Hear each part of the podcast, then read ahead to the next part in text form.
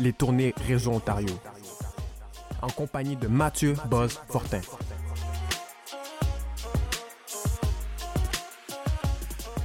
Kelly Bado, merci d'avoir accepté cette invitation pour cette balado Réseau Ontario. Aujourd'hui, on va explorer ton univers musical. Merci Mathieu, je suis très très très contente de cette invitation. Je vous remercie beaucoup. Qui était ton entourage, tes références, ton, premier mentor musical euh, canadien? Le premier musicien avec qui j'ai commencé à jouer s'appelle Terry Yeomans. Puis lui jouait pas pour de l'argent, juste pour l'intérêt, comme ça parce qu'il aimait.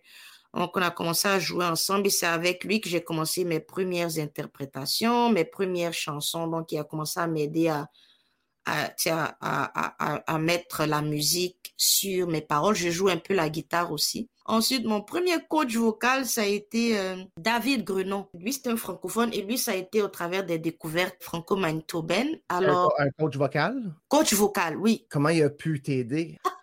On a un feeling que c'est inné, que tu es né avec cette voix-là y a, tu peux avoir du talent, mais il, il s'apprend la pratique. Puis, euh, David, en fait, c'est lui qui m'a encouragé à chanter mes chansons. J'ai grandi en interprétant. C'est tout ce que je savais faire. J'ai appris avec Céline Dion, Corneille, des chanteurs aussi européens, etc. Donc, je vais faire des interprétations. David m'a dit, mais est-ce que tu as des, des chansons que tu écris? J'ai dit oui. Il dit, OK. fais-moi écouter. J'ai dit, ben, c'est mes premières chansons. Il a dit, mais moi, je trouve que c'est des belles chansons. Je pense que tu devrais tenter la chance. Donc, je l'ai jamais oublié parce que c'est lui qui m'a dit de tenter mes chansons. Au-delà d'un coach vocal, c'était un coach de vie, presque. Oui.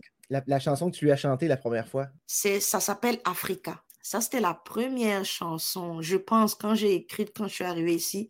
Puis j'étais juste tellement en colère parce que je regardais un peu des situations de d'affrontement et puis de, de problèmes politiques. Ça m'avait juste enragé tellement que j'étais comme, oh, il faut que j'écrive quelque chose sur l'Afrique. Dans la vie en général, est-ce que tu es dur avec toi?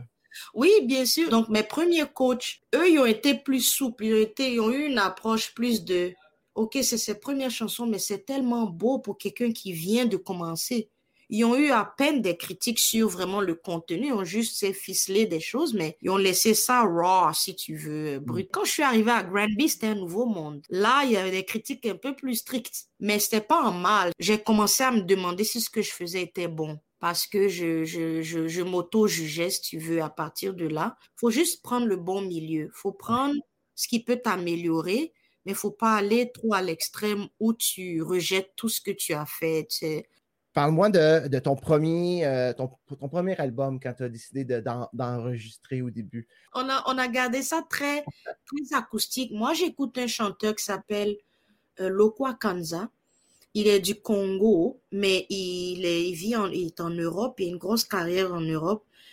Et j'ai toujours aimé sa simplicité. Donc, ce premier EP, en fait, est, si tu veux, est beaucoup inspiré de la façon dont c'était cette grosse inspiration-là pour moi. Donc, l'arrangement était très acoustique, très simple. Et puis, bien sûr, on a fait avec les moyens qu'on avait, là. Tu sais, tu, euh, j'ai eu le prix de euh, l'album euh, Musique du monde de l'année.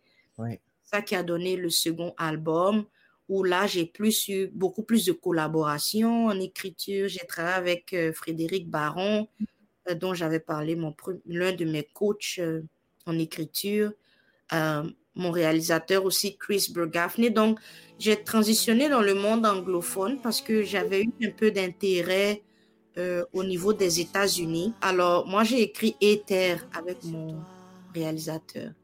Puis il m'a dit, mais moi, je suis anglophone. J'ai dit, ben moi, je suis francophone. Alors, on écrit une chanson ensemble. J'ai dit, ben on l'a fait bilingue. Puis il m'a dit, Ok. Je revois ton visage et je retrouve espoir. Sous le baobab au mille et une histoires, ta flamme nous éclaire. Toi qui tournes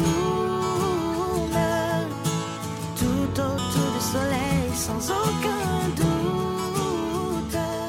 C'est quoi les, histoires qu'on va, qu'on va trouver, les personnages ou les, les endroits ou les couleurs qu'on va retrouver dans tes chansons?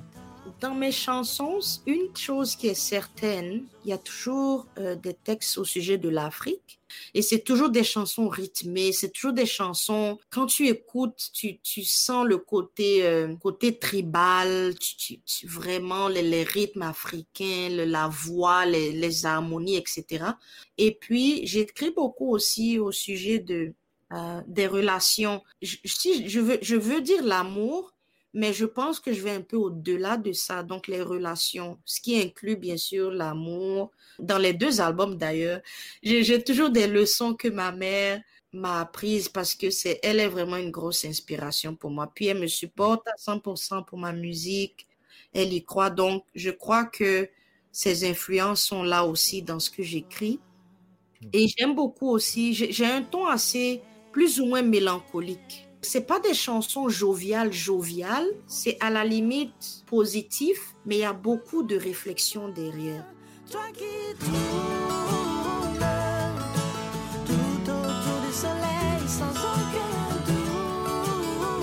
Sur scène, qu'est-ce que tu présentes? À quoi ça ressemble un spectacle en vrai? Un vrai spectacle de Kelly? Il y a, j'ai commencé à réaliser qu'il y avait deux façons pour moi de faire mon spectacle. Quelque chose au fil des années que j'ai trouvé fonctionne bien, c'est le trio. Donc le trio, c'est vraiment moi, euh, un percussionniste, on garde ça acoustique, et puis euh, une guitare, puis moi, je joue un petit peu euh, à d'autres choses comme le shaker, les maracas, etc. Parce que j'aime le rythme. J'aime les, les, les, moments vulnérables où c'est juste toi et la guitare, c'est la voix et la guitare. Tu as le côté vraiment euh, focusé sur la voix et, et l'instrumental et les, les, paroles. Mm-hmm. Et puis, tu as le côté où on veut danser. Puis, il y a un spectacle où c'est plus full band. Donc, plus d'instrumentation et plus de monde. Et là, disons que c'est plus orienté vers le rythme, disons, tiens, je danse un peu plus. Sur Internet, un show virtuel, parce que là, tu euh, entends une tournée virtuelle euh, Réseau Ontario. Il va y avoir les deux mondes, en fait. Mais je n'ai pas voulu changer tellement mon spectacle. Je me suis dit, je vais l'offrir tel que je l'aurais fait en réalité. Mais l'une des choses, c'est que là, je, je, je vais même au-delà parce que en personne, le spectacle aurait été juste un trio, juste parce que ça prend beaucoup d'argent pour déplacer un, un, un, groupe au complet. Mmh.